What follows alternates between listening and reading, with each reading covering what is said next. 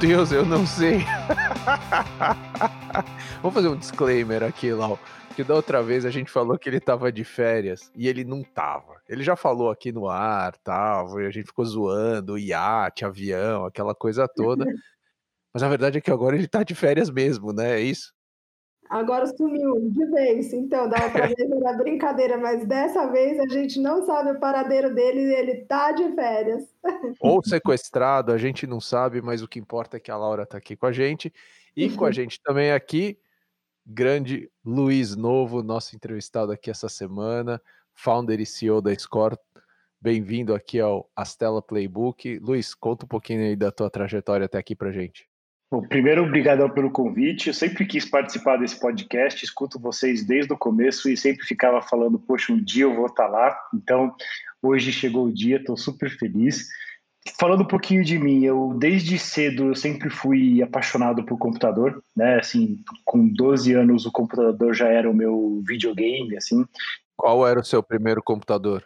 O meu primeiro computador era um 286 de tela preta e verde que o meu pai ganhou no banco lá quando ele trabalhava. Ele trouxe para casa, falou: ó, não sei o que fazer com isso, mas está aqui, divirta-se. E foi muito doido, assim. Eu chegava da escola e ficava pirado, não tinha nada no computador, tinha só o DOS e uma calculadora. E eu ficava brincando com a calculadora loucamente. E aí ele me trouxe um disquete, aquele disquete grandão da época, era um disquete que tinha um curso de informática, e ali eu comecei a programar com 12, 13 anos, eu estava começando a aprender Basic, que é uma linguagem que nem existe mais. E de lá para cá, assim, sempre, sempre tive a minha história vinculada muito com tecnologia, né? Eu sempre tive muita facilidade de aprender as coisas sozinho, então o primeiro disquete que meu pai me deu abriu meu mundo e de lá eu fui para livro, fui para não tinha internet na época, mas eu fui para todas as fontes que eu podia e me apaixonei pela ideia de poder criar, né? Acho que o lance que o desenvolvedor tem é um lance de, de ser meio que um mágico, né? Você faz um monte de letrinhas e de repente daquele monte de letrinhas sai um produto super incrível, assim. Eu sempre pirei nisso. Comecei a trabalhar de freela com 15 anos. Quando eu já era bem moleque, assim, eu já percebia que eu queria empreender, né? Tanto que eu fundei a minha primeira empresa quando eu tinha 17 anos. Eu não podia nem assinar o contrato social, então eu tinha que ir com a minha mãe para fazer as reuniões de quando tinha que assinar alguma coisa. Ela não te emancipou, pô?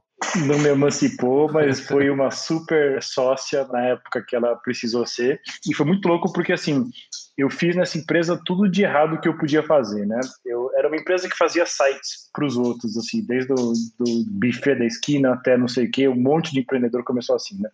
E não tinha nenhuma diferenciação, não tinha ideia nenhuma de mercado, não tinha ideia nenhuma de máquina de vendas, não sabia explicar por que, que o meu produto era melhor do que o do, dos outros moleques da esquina e aprendi um monte de coisa de errado que se faz numa empresa é, quando eu montei a minha segunda empresa, eu já dei uma ajustada na proposta de valor. Eu percebi que o, o, meu foco, muito mais do que fazer site, era criar tecnologia. Né? Então a gente construiu uma outsourcing de software, começamos a fazer software para fora, software mais complexo. E nisso a gente começou a trabalhar com algumas empresas dos Estados Unidos, principalmente uma do Vale do Silício, que chamava Playphone. A Playphone virou um cliente gigante para a gente, assim, virou 90% da nossa receita. E aí, num belo momento, a gente faz um acordo e a gente é acquired pela Playphone, né? Então, o meu time de desenvolvimento passou a ser o time de desenvolvimento da Playphone e eu assumi um papel de gestão lá na empresa. Que ano isso, Luiz? Isso foi em 2007, quando a gente pré-vendeu a empresa. E a Playphone, o que ela, a Playphone fazia ela tinha uma plataforma de billing e distribuição de conteúdos para celular, né? Na época pré-iPhone. Acho que vocês entrevistaram o Luiz Tangari esses dias aqui no podcast e a gente, a gente era parceiro deles, inclusive. Então a gente também vivia no mundo do conteúdo para operadoras, no mundo dos ringtones e etc.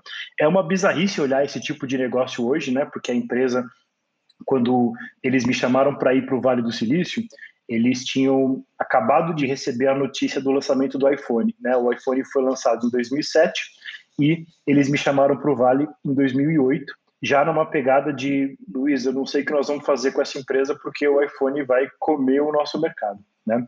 Na época isso era uma, um medo que ano após ano foi se concretizando e o iPhone comeu todo o mercado de SVA. Mas estar lá no Vale do Silício foi muito importante para minha carreira, assim, né? Foi o lugar onde eu aprendi demais na vida, assim. A empresa chegou a fazer 100 milhões de dólares de faturamento em 2010. A gente estava em 17 países, tinha comprado três empresas, e tudo isso eu era um moleque de 25 anos, né? Assim, cheguei, eu era um dono de empresa de 25 anos que tinha lá um time de 20, 25 pessoas, tudo programador. Aí eu vou para um lugar que é a meca dos nerds, né? O Vale do Silício é o templo da tecnologia. Eu chego lá com 25 anos para assumir um time de 120 pessoas, né? E ninguém dava moral para mim, né? Assim, todos os meus desenvolvedores tinham 40 anos, 45 anos e os caras falavam, meu, quem é esse moleque, né? E Daniel, eu fui fuzilado no primeiro ano meu lá na empresa, porque eu, o nível era muito alto, assim. A gente tinha um CFO e o apelido desse CFO, o cara tinha vindo do da StubHub, que era uma empresa do eBay, e o apelido dele no Vale era The Shark. Ele era o tubarão. e eu pagava o super pau pro cara, eu sempre curtia essa ideia do executivo frio, que toma decisão, que mexe com os números, né? Mas o tubarão me fritou. Ele destruía os meus planos, ele destruía o meu budget, ele me falava, cara, isso não tá bom o suficiente, não tá bom o suficiente, não tá bom o suficiente. Foi um período muito louco, assim, que eu cresci demais. E foi com certeza quando eu deixei de ser um cara de tecnologia só e eu passei a olhar muito para o negócio, né? Então eu tive que aprender a fazer isso muito rápido, até para ter o respeito das pessoas que trabalhavam comigo. E eu dei uma baita de uma sorte, porque eu estava no Vale do Silício na época que estava acontecendo uma revolução filosófica lá com o Lean Startup, o Customer Development, etc. Né? Então a Playphone, ela era uma empresa irmã da Invio, onde nasceu o Lean Startup. Elas tinham o mesmo investidor. Então eu lembro de estar em rodas de CTOs, né, discutindo com outros CTOs das empresas investidas. Um deles era o Eric, contando sobre as boas práticas que ele estava aprendendo na Invio, que depois de uns anos vieram a se chamar de Lean Startup. Então esse foi um momento muito crucial para mim, assim, foi quando eu entendi que a minha paixão de verdade era produto.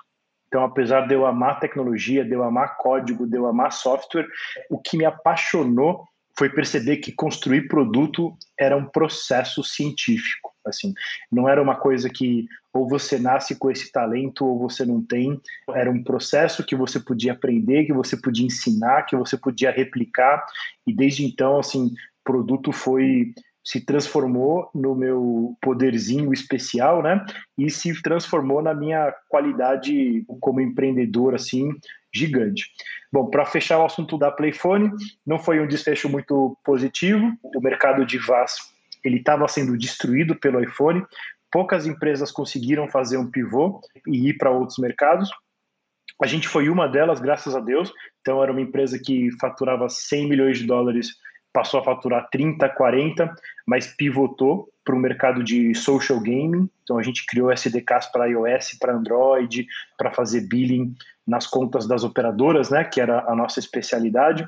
Mas assim, foi um barco um Titanic gigante para você virar, né? A empresa tinha 300 colaboradores, 100 milhões de dólares de receita, que depois foram para 90, 80, 70, 60. Eu aprendi demais ali, assim, fiz um minha primeira demissão no Vale do Silício foram 15 pessoas no mesmo dia, e eu vou te falar que se você não fez isso, isso te shapeia, isso te forma como líder no nível que você, assim, você nunca esquece. E o nosso maior aprendizado na época foi a gente não ter se atentado para o fato de que a empresa tinha um baita de um faturamento e um engajamento muito baixo no produto. Né? Então, era uma empresa que vendia muito, mas não fazia os esforços para reter e para criar uso dentro da base. Essa é uma lição que eu trouxe comigo. O Eric até chama isso de métricas de vaidade, né? Você olhar para uma métrica que não te direciona de fato para garantir sucesso do produto. Então foi uma puta experiência, aprendi demais, tenho muitas memórias boas e fortes dessa época, mas voltei para o Brasil, isso foi já no comecinho de 2011, eu entrei para a Netmovies, que era uma Netflix brasileira, né? E aí o meu timing não poderia ser melhor também, porque eu, eu entro na Netmovies, E um mês e meio depois, o Netflix anuncia que o primeiro país que eles vão lançar internacionalmente é o Brasil. Né? E a gente tinha acabado de chegar, montado uma puta estrutura de produto, tinha contratado uma galera, a empresa tinha acabado de levantar um financiamento de 20 milhões com a Tiger, estava tudo lindo. Netflix chega seis meses antes da gente conseguir lançar a tecnologia, era uma tecnologia de vídeo streaming, né? Eles chegam seis meses antes e compram os acordos com todas as operadoras de vídeo para não deixar a gente ter os mesmos acordos. Então, mesmo a gente tendo capital, a gente não conseguia deployar e fazer os acordos com Hollywood. Foi assim uma guerra muito louca, muito difícil, né? E isso me trouxe a minha segunda lição de produto, que é timing, cara. A gente acho que o que ficou marcado para mim na época é que você pode ter o melhor time do mundo, e eu tinha um dos melhores times que eu já trabalhei. Você pode ter uma baita tecnologia, você pode ter dinheiro, você pode ter um fundo que nem a Tiger por trás. Se o timing não tiver certo, praticamente todas as outras coisas também não vão dar certo, né? É. Foi super é, cheio de emoções, assim. E nessa época eu percebi que eu já tinha dado a ideia de trabalhar para alguém. Eu já estava já alguns anos me desviando né, do meu papel como empreendedor e eu decidi, estava recebendo muita oferta para ser CTO de outras empresas e eu percebi que eu não queria me comprometer com nenhum negócio que não fosse o meu. Eu montei uma consultoria de produto chamada Supernova. Foi um período super divertido, porque a gente fazia consultoria de produto para fundos e startups, Várias delas hoje são quase unicórnios, assim, projetos que a gente viu nascer, que a gente ajudou a fazer as primeiras pesquisas, os primeiros protótipos. Trabalhamos com empresas grandes também depois disso. Mas aí eu descobri que esse mundo de consultor não era para mim, que a ideia de criar produto para os outros e não conseguir participar né, da vida desse produto, de ver esse produto sendo utilizado e crescendo, eu percebi que isso estava me fazendo muito mal já, eu precisava voltar a empreender com produto, esse era o tesão que eu tinha, e eu sempre fui apaixonado por educação, né, assim, desde pequeno eu lembro da minha família me dizendo que a educação é a solução de todos os problemas do mundo, eu acredito demais nessa frase, eu percebi que eu amava o assunto, o Rico, que é o meu co-founder no Score, trabalhava comigo na Supernova, também era completamente apaixonado pela ideia de educação. A gente olhou um para a cara do outro e falou: vamos tomar um risco, vamos empreender de novo, vamos fazer alguma coisa que a gente ama. E aí a gente chegou no Score. Opa, chegamos aqui no Score, então. E me fala uma coisa: qual foi o maior desafio para você de sair dessa cadeira de CTO barra produto e virar o CEO? É muito doido, né? Porque o produto, ele sempre foi o meu superpoder. Tanto que o meu time sempre me chamava de CEO full stack, né? Porque eu era o CEO que conseguia falar de produto e conseguia falar de negócio ao mesmo tempo. E ele sempre foi a minha fortaleza. Agora, quando você está tocando uma empresa, você não consegue se dedicar só para uma área, principalmente quando você é CEO, né? E você acompanha historicamente assim grandíssimos empreendedores do Vale do Silício são CEOs de produto, né? Então, o Elon Musk, o Mark Zuckerberg, a galera do Stripe, a galera do Dropbox, assim, é uma categoria muito importante para o Vale do Silício, o CEO com skill de produto, o CEO que coda, né? O famoso CEO que coda de madrugada. E isso foi muito poderoso para o começo da Score, porque quando você tem essa visão de produto, né? Todo mundo brinca que o product manager ele é o melhor candidato para CEO que você tem na empresa. Eu acho isso uma super verdade, porque o gestor de produto ele é uma pessoa que ela precisa olhar para o negócio e ela precisa olhar para a tecnologia e precisa ter um papel muito forte de liderança, porque o gestor de produto geralmente não é chefe de ninguém, mas ele acaba liderando muita gente, né? Então, quando você tem essa competência, ser CEO, dados todas as proporções, ele é praticamente um superset dessas competências, né? Então, ser um CEO de tecnologia exigia de mim que eu conhecesse muito do meu mercado, exigia de mim que eu conhecesse muito da minha tech e que eu soubesse liderar pessoas. Então, eu acho que de todos os caminhos de carreira, esse de produto é um dos que mais prepara alguém para ser CEO. Só que não adianta você vir super preparado, né? Não adianta você ter um monte de preparação. É, hora que você se joga de verdade no desafio, é muito, muito, muito mais embaixo, né? Então, quando você começa o negócio, claramente a máquina de produto é a máquina mais importante, afinal, se você não tem o que vender, não adianta você fazer muita coisa, né? Mas muito rápido, quando a empresa começou a dar certo, as outras máquinas começaram a exigir muita energia, né? Vendas, CS, operações, talentos, eram áreas completamente diferentes do que eu tinha feito até então, exigindo de mim uma visão super centralizada de tudo e uma capacidade de executar em tudo isso.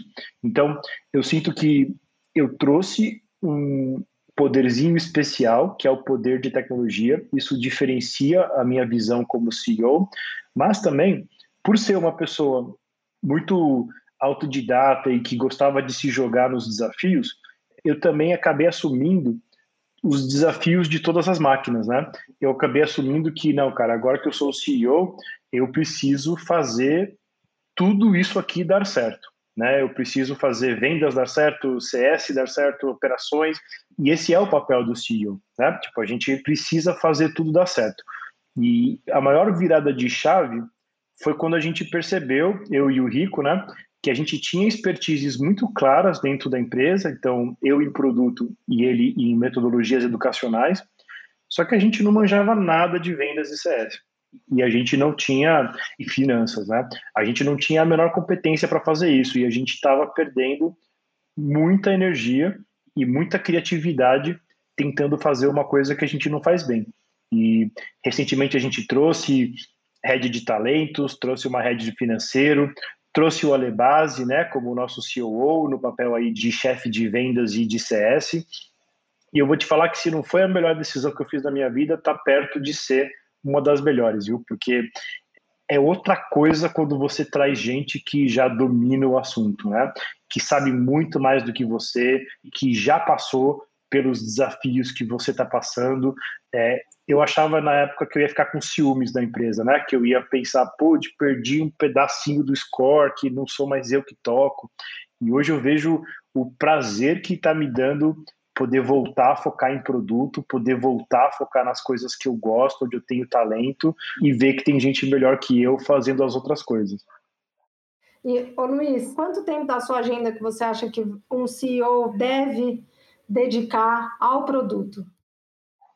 Olha, eu acho que isso depende muito do tipo de CEO que a gente está falando, né? No meu caso, mais da metade do meu dia hoje está dedicada a trabalhar com os times de produto. Então, é um time que está crescendo, é um produto bem completo, né? Ele é um produto bem amplo e eu transformei isso na minha função principal aqui dentro da empresa.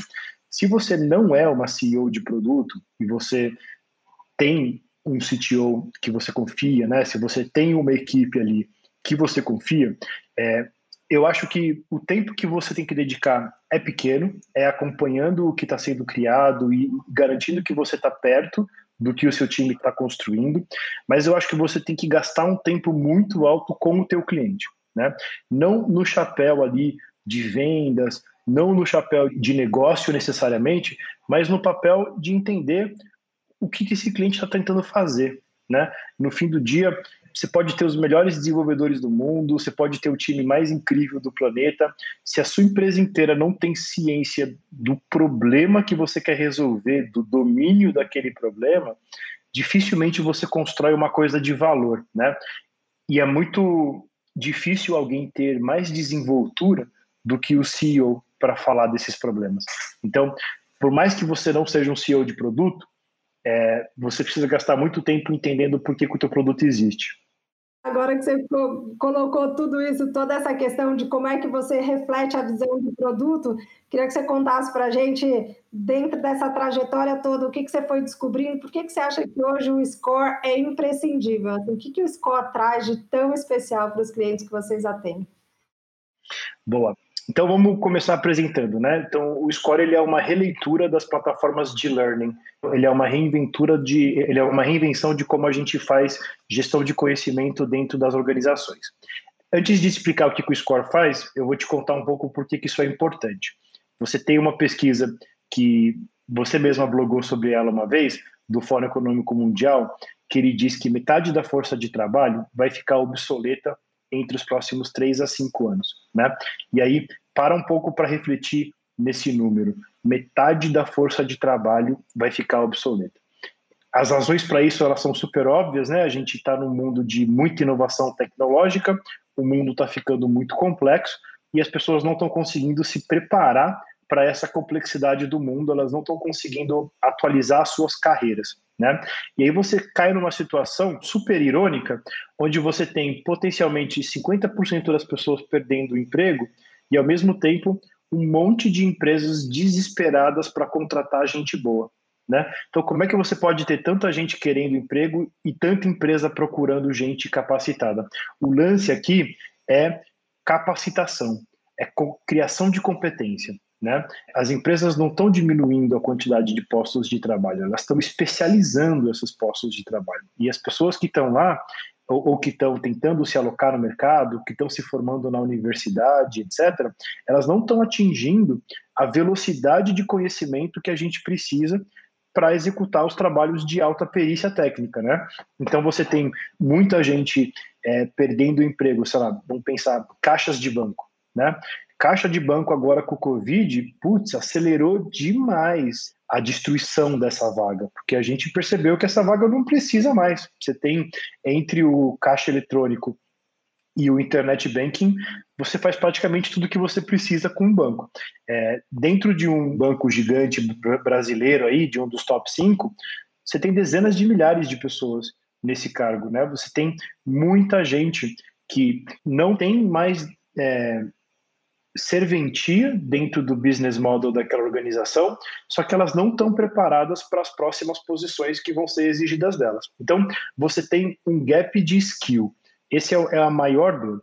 E eu ouso dizer, já puxando a sardinha para o lado do score, eu ouso dizer que esse gap de competência ele é mais crucial para ser resolvido do que o gap de recrutamento. Né? Então, quando você fala de HR Tech hoje em dia, é, a gente fala muito sobre plataformas de recrutamento. Né? É, eu te ajudo a selecionar melhor as pessoas, te ajudo a encontrar a pessoa com mais fit e etc e tal. Mas publica uma vaga de desenvolvedor e vê quantas pessoas estão aplicando. Vê se é as pessoas, se são as pessoas que você precisa, vê se é em número suficiente. E não é, né? As competências mais exigidas, elas são competências para as quais a gente ainda não tem uma força de trabalho disponível. Então a gente acredita que todas as empresas do mundo, e isso eu, eu posso dizer assim, se não for 100% é 99.9, essas empresas precisam aumentar a sua musculatura no que tange criação de competências. As empresas são péssimas hoje em dia em capacitar a força de trabalho que elas têm. Então, por que, que o Score nasceu ali, né? Quais são as alternativas que uma empresa tem hoje no mercado para fazer criação de competências em massa. Então, você tem o time de treinamento, que geralmente fica dentro do RH, né? E esse time é responsável por gerar competências na empresa inteira. Geralmente é um time de 5 a 6 pessoas, para lidar com 10 mil, 15 mil, 20 mil pessoas diferentes. E cada pessoa aprende de um jeito. Cada pessoa que está dentro de uma organização tem uma necessidade diferente de conhecimento. Né? As soluções de educação que existem hoje, elas são muito específicas e muito prescritivas. Então, por exemplo, você tem as plataformas de curso parecidas com a Udemy, por exemplo. Né? Você tem lá o curso, tem o passo 1, passo 2, passo 3, passo 4. Aquilo é um formato de aprendizagem que faz muito sentido para alguns casos de uso, por exemplo, onboarding e faz péssimo sentido para você treinar um vendedor. Você não treina um vendedor dando uma lista de cursos para ele assistir. Você treina um vendedor com prática, com pitch, com feedback, com role playing, né? Você treina um vendedor de uma maneira completamente diferente. O que, que acontece no mercado hoje? Como cada plataforma de aprendizagem ele especializa a sua experiência, se você quiser ter uma gama legal de iniciativas educacionais dentro da sua empresa, você precisa contratar várias ferramentas diferentes. Então, a gente atende clientes, geralmente enterprises aqui no Brasil, que a gente já substituiu quatro, cinco, seis, sete ferramentas diferentes que a empresa usava, com propósitos específicos, né? E a gente juntou essas ferramentas todas dentro da Score numa plataforma única. Por que, que isso é importante? Porque no fim do dia, quando você faz várias iniciativas dispersas de educação, todos os dados, todos os conteúdos acabam ficando super ilhados, né? E super fragmentados. E isso é péssimo para fazer a gestão. Então, em outras palavras, é muito difícil hoje para um gestor de treinamento de uma empresa grande garantir que está trazendo conteúdos e experiências de qualidade para cada pessoa na hora certa que essa pessoa precisa. E o lance da hora certa, ele é crucial aqui no momento. Se você parar para pensar, quem aqui sente que tem tempo livre durante o dia, né? É, se você perguntar isso para qualquer colaborador da sua organização, a resposta que você vai ter é, putz, eu tô atolado, não tenho tempo para nada, tô me matando no e-mail, tô não sei o que, não sei o que, não sei o que. Quando que essas pessoas vão parar para estudar?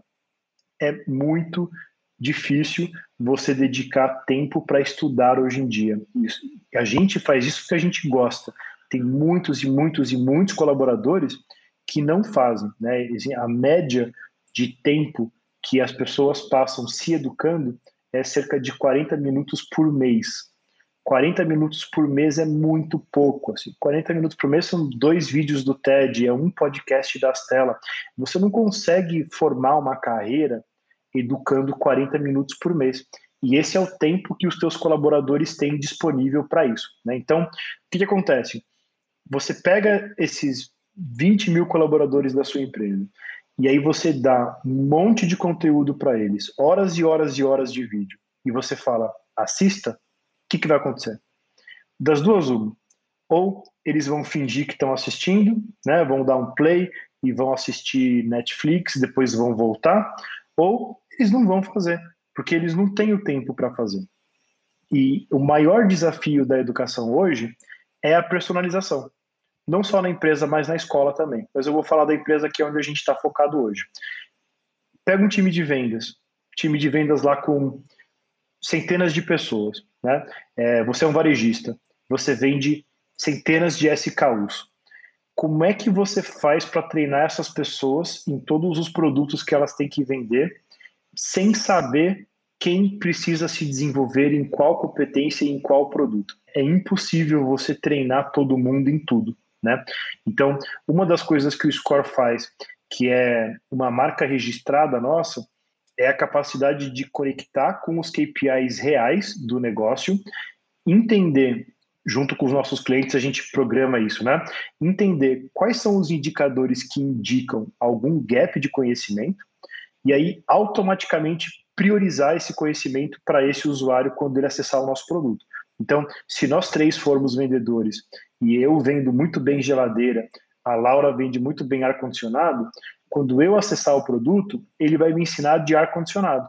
Quando a Laura acessar, ele vai ensinar para ela de geladeira. Por quê? Porque esse é o conhecimento que vai destravar mais valor para ela agora. Né? Então, a gente pode conectar com dados de ERP, dados de CRM, com dados de performance review, com uma Culture Rocks da vida, por exemplo, e tornar o aprendizado mais personalizado. Então, em dois itens, o que o Score faz de diferente? Ele personaliza o aprendizado em escala, com base em indicadores, e ele permite que o nosso cliente use várias experiências educacionais, em vez de forçar todo mundo a aprender do mesmo jeito. E, cara, Deixa eu voltar um pouco na coisa do produto, assim. Luiz, o que é um produto incrível para você?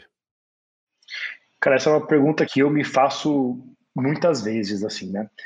Porque cada produto tem o seu espírito ali, cada produto tem a sua qualidade, tem o que faz ele dar certo. Mas eu tenho uma opinião muito pessoal sobre o assunto. Eu acho que um produto incrível, ele tem que ter uma opinião. Quando você está usando um produto, você tem que entender quais foram as decisões de design que aquele time que formou esse produto tomou na hora de criá-lo. Né? Isso é muito mais fácil de falar do que fazer, porque para você ter opinião, você tem que ter muito domínio sobre o assunto que você quer resolver. Tem um conceito que eu gosto muito, que é o conceito de jobs to be done. Né? E, o, e o que ele fala rapidinho é que o produto não existe para resolver um problema. O cliente contrata o produto para executar um job. Né? O cliente contrata o seu produto porque ele tem alguma demanda importante para ele que o seu produto vai ajudar a resolver. É, no caso, por exemplo, de, de um iFood, por exemplo, é, o job to be done é eu quero comida em casa e eu quero ela agora. Né? Esse é o job é para isso que eu contrato esse aplicativo do iFood. E você vê que cada item de design, ao longo do tempo, o iFood foi ficando cada vez mais especialista em evitar clique, em evitar que você compre uma coisa com o endereço errado, e evitar que você adicione um produto para o carrinho se você não está de fato querendo comprar. São, são várias especializações que eles fazem no produto, né? E eles só conseguem fazer isso porque eles têm domínio. Eles têm domínio sobre o problema que eles estão tentando resolver. Então, eu acho que um produto incrível, ele é um produto que conhece demais o seu mercado, ele sabe o que o usuário está tentando fazer, ele não se prende a soluções óbvias e ele tem muita opinião. Então, quando a gente criou o Score, todo mundo achava o nosso produto meio estranho. Eles falavam, cara, mas isso não se parece com nada que eu vi em educação. Para a gente esse é um elogio, porque nós somos outsiders do mercado de educação, né? Ninguém aqui era professor, ninguém foi formado nisso. E quando a gente olhou para o problema, é, a gente olhou pensando em, cara, o que eu faria se eu tivesse no lugar do gestor de treinamento e eu quisesse ter mais performance e mais eficiência. E a resposta que a gente chegou não tinha nada a ver com as soluções que existem hoje, absolutamente nada a ver. Então, nesse momento você se questiona: será que eu estou produzindo uma coisa de valor mesmo? Ou será que eu estou pirando a batatinha aqui, inventando uma coisa estranha e que ninguém vai usar, né? Então, eu acho que um produto incrível, ele é um produto de opinião e ele é um produto que estudou demais, demais, demais, demais o seu mercado. Ô Luiz, e nesse aspecto, tanto você quanto o Rico são autodidatas. É, o que vocês sabem hoje foi por alternativas ao ensino tradicional universitário. É, me conta como é que isso determinou é, pontos dentro da Score e a trajetória de vocês para construir a Score. Isso influenciou demais o desenho da Score, assim, porque como a gente era outsider né, desse mercado de educação, a gente acabou tendo que aprender sobre ele de dentro, né, a partir das nossas pesquisas de customer development, a partir do nosso relacionamento com os clientes. E aí, o que, que a gente sentia? Quais eram as conversas que eu e o Rico a gente trocava na época, né? A gente falava, cara, nenhuma solução que existe hoje daria conta de pessoas que nem a gente. E aí, para explicar um pouquinho isso, vamos entender o que, que é um autodidata, né? Assim, o autodidata ele é definido como a pessoa que consegue dirigir o próprio processo de aprendizagem sem mestres ou praticamente sem mestres, né? Então, ele é a pessoa que consegue aprender sozinho, entre aspas aqui todo mundo é autodidata para alguma coisa. Né? Todo mundo aprendeu alguma coisa sozinho, é, algumas mais complexas e algumas menos. Então, todo mundo tem essa capacidade, toda criança é autodidata. É, a diferença é a quantidade de ferramentas que cada pessoa tem para aprender. E isso influencia muito os tipos de assunto que ela pode aprender. Né? O Elon Musk ele tem uma frase que, onde ele foi perguntado qual é o segredo dele de aprendizado. E ele falou que o, o meu segredo foi entender o conhecimento e quebrá-lo em pedaços. Ver como uma árvore seus galhos e suas folhas. Né? E isso é uma coisa que eu sempre tive muita facilidade de fazer. Sempre que eu pegava um assunto novo que eu não dominava, eu ia rapidamente para esse modelo mental de quebrar esse item em subitens, quebrar em subconceitos, descobrir o que eu sei e o que eu não sei, o que, que é básico, o que, que é intermediário, o que, que é avançado, o que, que eu deveria estar focando agora no meu estudo. Né? E isso é uma musculatura que você desenvolve. E você aprende que para cada tipo de coisa, para cada tipo de aprendizado, você vai usar um truque diferente. Então, eu não aprendi a cozinhar do mesmo jeito que eu aprendi a programar. Aliás, eu nem aprendi a cozinhar ainda direito, mas isso daí é assunto para outra história. Mas você não aprende da mesma maneira sobre os diferentes assuntos, né? Então, o bom autodidata, ele conseguiu construir o seu canivete suíço de métodos de aprendizagem, né? E é exatamente nisso que o score é diferente. Então, quando a gente fala de expandir o conhecimento das pessoas, a gente rapidamente vai para o assunto de conteúdo. Ah, o que falta no mundo é conteúdo. Isso era verdade há 15 anos. Hoje em dia, qualquer coisa que você quiser aprender, você escreve no Google como fazer o que você quiser, já vai ter conteúdo. Então, olha só, o conteúdo não é mais o problema, o grande gargalo do aprendizado. O conteúdo está disponível para todo mundo praticamente. Então, por que, que as pessoas ainda não são autodidatas? Né? É, ou ainda não conseguem desenvolver todo o conhecimento que elas querem para conseguir esse emprego novo e etc. Falta para elas a segunda parte, que é a parte do método. E quem que faz isso para a gente na escola é o professor. Então, o professor é aquela pessoa que entende, entende sobre o assunto, entende onde você está, entende onde está a sua dificuldade, e ele vai lá e ele vai te destravando devagarzinho para você ir adquirindo os degraus de conhecimento que você precisa para chegar onde você tem que chegar, né? Quando você vai para o autodidatismo, o professor não existe e você precisa fazer isso você mesmo. E aí, você lembra que eu falei do canivete suíço, das formas de aprendizagem? É ali que a diferença é feita para um autodidata, é saber que para cada coisa eu aprendo de um jeito. O que, que a gente está replicando no Score? A gente está tentando trazer para as empresas a capacidade de se tornar empresas autodidatas. Então, dá para elas a ferramenta que elas precisam com uma série de soluções, com uma série de pequenas experiências de aprendizado que elas podem usar em momentos diferentes da jornada de cada colaborador. Então, você acabou de entrar na empresa, nós vamos fazer o onboarding de um jeito. Você entrou para o time de vendas, nós vamos fazer a sua capacitação de um outro jeito. Você virou um líder, a sua capacitação agora é de um outro jeito. Então, por trás dos panos ali, o que eu e o Rico tentamos fazer foi como é que eu transformo uma organização numa organização autodidata, é, replicando as ferramentas que a gente usa hoje na vida pessoal.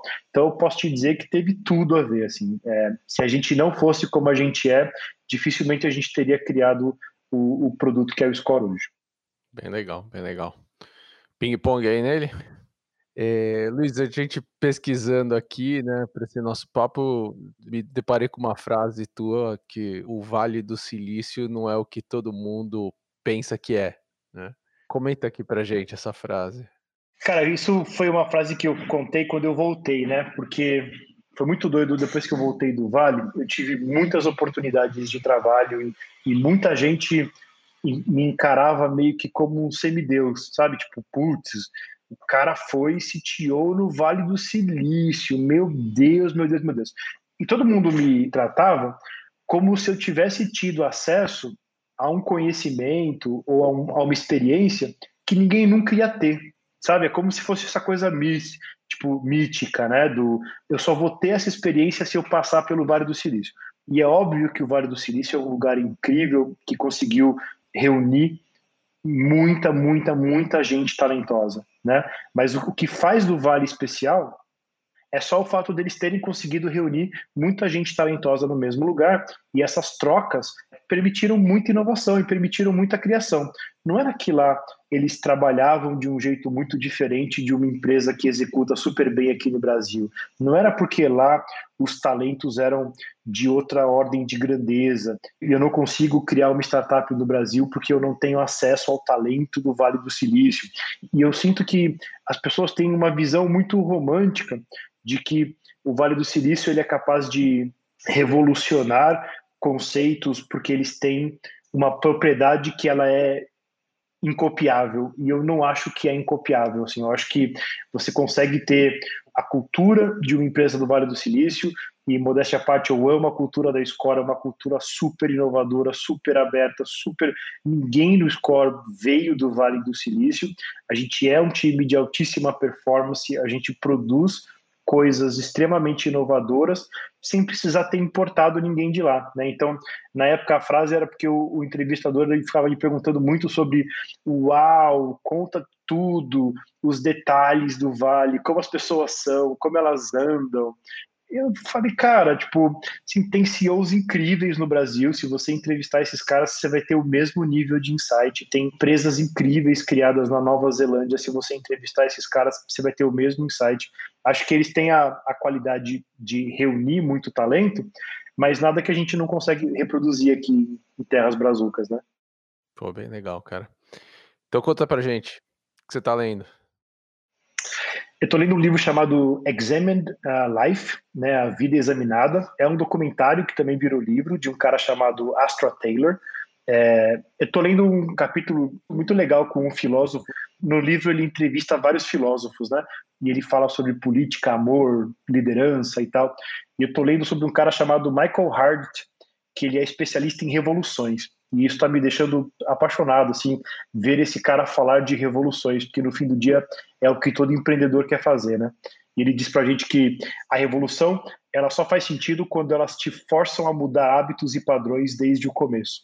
Então ele faz um estudo sobre revoluções que deram certo e deram errado e te explica por que, que as que deram certo deram certo. Acho que vale muito a leitura aí para quem quiser quem quiser saber mais.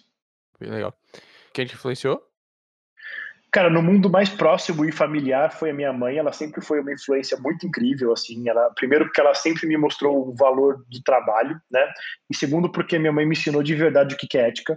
Ela, eu brinco que ela é a única pessoa para quem eu daria um cargo de presidente do mundo, tendo certeza que ela não se corromperia. Ela é aquele tipo de pessoa que se percebesse que eu fiquei com cinco centavos a mais no mercado do troco, ela ia ficar magoada, magoada comigo por semanas, assim. Então, ela formou muito o que eu sou como caráter, né? É, e eu sou muito apaixonado por biografias de grandes empreendedores, assim. O meu ídolo hoje é o Elon Musk, é um cara que eu tenho uma admiração gigante pela quantidade de mudança que ele faz no mundo, né? Assim, se eu conseguir criar 10% do progresso que esse cara criou, eu vou morrer um cara muito feliz. Sabe pronunciar o nome da filha dele? Não. É, nem eu. é, vamos lá. É, uma fonte de informação no teu dia a dia. Eu gosto muito do Twitter, é, não pelo Twitter, porque o Twitter é uma zona, né? Mas porque eu consegui curar um feed bem diverso lá. Então eu gosto de ver opiniões diferentes, gosto de seguir esquerda e direita, é, eu gosto de ter essa, esse confronto de ideias.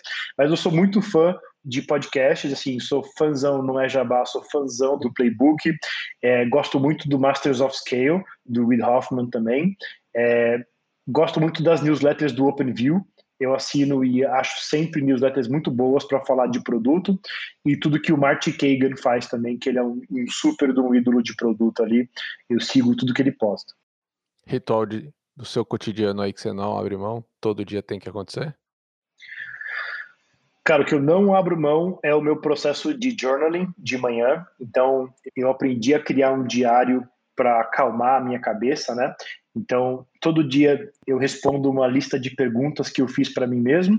É, com o tempo eu mudo as perguntas quando eu vou sentindo que eu preciso desenvolver outros aspectos, né? Então, por exemplo, na minha lista hoje eu tenho perguntas do tipo: do que você se orgulha, do que, que você está com medo e como você gostaria que o seu dia terminasse hoje. São tipos de perguntas que eu respondo todo dia e é incrível, assim, é um ritual que me fez muito bem me ajuda a fazer uma higiene mental, né? Porque eu já acordo pilhado querendo resolver o mundo. Então esse é o ritual que eu não, não deixo de fazer. E o dia que eu não consigo fazer, meu dia fica torto. Boa. Essa próxima aqui faz tempo que eu tô querendo te perguntar, porque você foi o cara que introduziu o Notion pra gente e tudo mais, mas conta pra gente, qual que é o teu tech stack? Quais são suas ferramentas indispensáveis aí para o time, eu gosto muito do Asana. É, nosso time inteiro roda no Asana hoje, desde o desenvolvimento de software até o dia a dia da empresa. Mas a minha, aquela para você instalar e para você se apaixonar, chama Rome Research. O Rome Research ele é o substituto do, do Evernote para mim, né? Eu lembro que todo mundo que fazia o podcast aqui. Não, mas você falou para mudar para o Notion, aí eu matei o Evernote, agora você vem falar que tem que mudar de novo, é isso? Agora eu vou te falar para olhar para o Rome Research. Obrigado, viu? É, a gente ainda usa muito o Notion na empresa, né? Assim, para conhecimento colaborativo eu acho ele incrível, mas eu vou te falar que o Rome ele foi a única ferramenta onde eu de fato sinto que eu consigo organizar o caos que é a minha cabeça, pela forma como ele linka os conteúdos e linka os assuntos. Assim, te garanto que não vai ser um tempo desperdiçado se você experimentar ele um pouquinho. Mas mantenha o Notion, que o Notion é bom também. E o Miro, cara, o Miro é uma ferramenta que é um produto que eu tô apaixonado. Eu acho que os caras que fazem o Miro são gênios, assim. É um produto de muita qualidade, uma complexidade super simplificada. Meu time usa demais também. Põe na lista aí, vai três de lambuja. Boa. Luiz, você deve ter um mantra, alguma coisa que você aprendeu, que você desenvolveu, que você deve estar tá passando para frente toda hora. Que mantra é esse aí? Cara, acho que é, o, é a oração da serenidade, assim. Eu acho que o que me fez mudar muito a cabeça foi entender que existem dois tipos de problema. Os que você pode fazer alguma coisa e os que você não pode, né? E eu sempre fui um cara que passou muito tempo se preocupando com as coisas que eu não consigo resolver. E hoje eu aprendi a aplicar um framework muito simples, que é chegou uma bucha, beleza, posso fazer alguma coisa? Posso, vou fazer. Não posso, tchau, deixa explodir, desliga da cabeça, anota no teu journaling ali e deixa ir embora. Então isso é um modelo mental que eu tento ensinar principalmente para os nossos líderes mais jovens, né? Porque a galera do Score é uma liderança muito jovem e várias vezes o pessoal vem e fala Luiz, Luiz, Luiz, tá dando pau nisso, nisso, nisso, nisso, nisso. Eu falo, legal, mas assim, dessas cinco coisas, quais que você pode de fato resolver? São só essas duas? Então vamos olhar para essas duas, né? E a segunda coisa que me que um, um mentor meu lá do Vale me ensinou, que é os insights acontecem no background.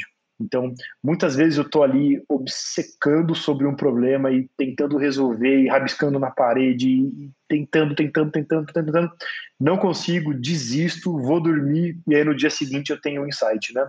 Então, eu já aprendi uma rotina que é pega o problema, lê sobre ele, faz o máximo de exposição cognitiva que você puder, e aí para, vai fazer outra coisa e deixa o problema resolver na sua cabeça. Então, esses são os dois modelos mentais que eu mais gosto de ensinar. Boa, incrível, cara. Muito bem.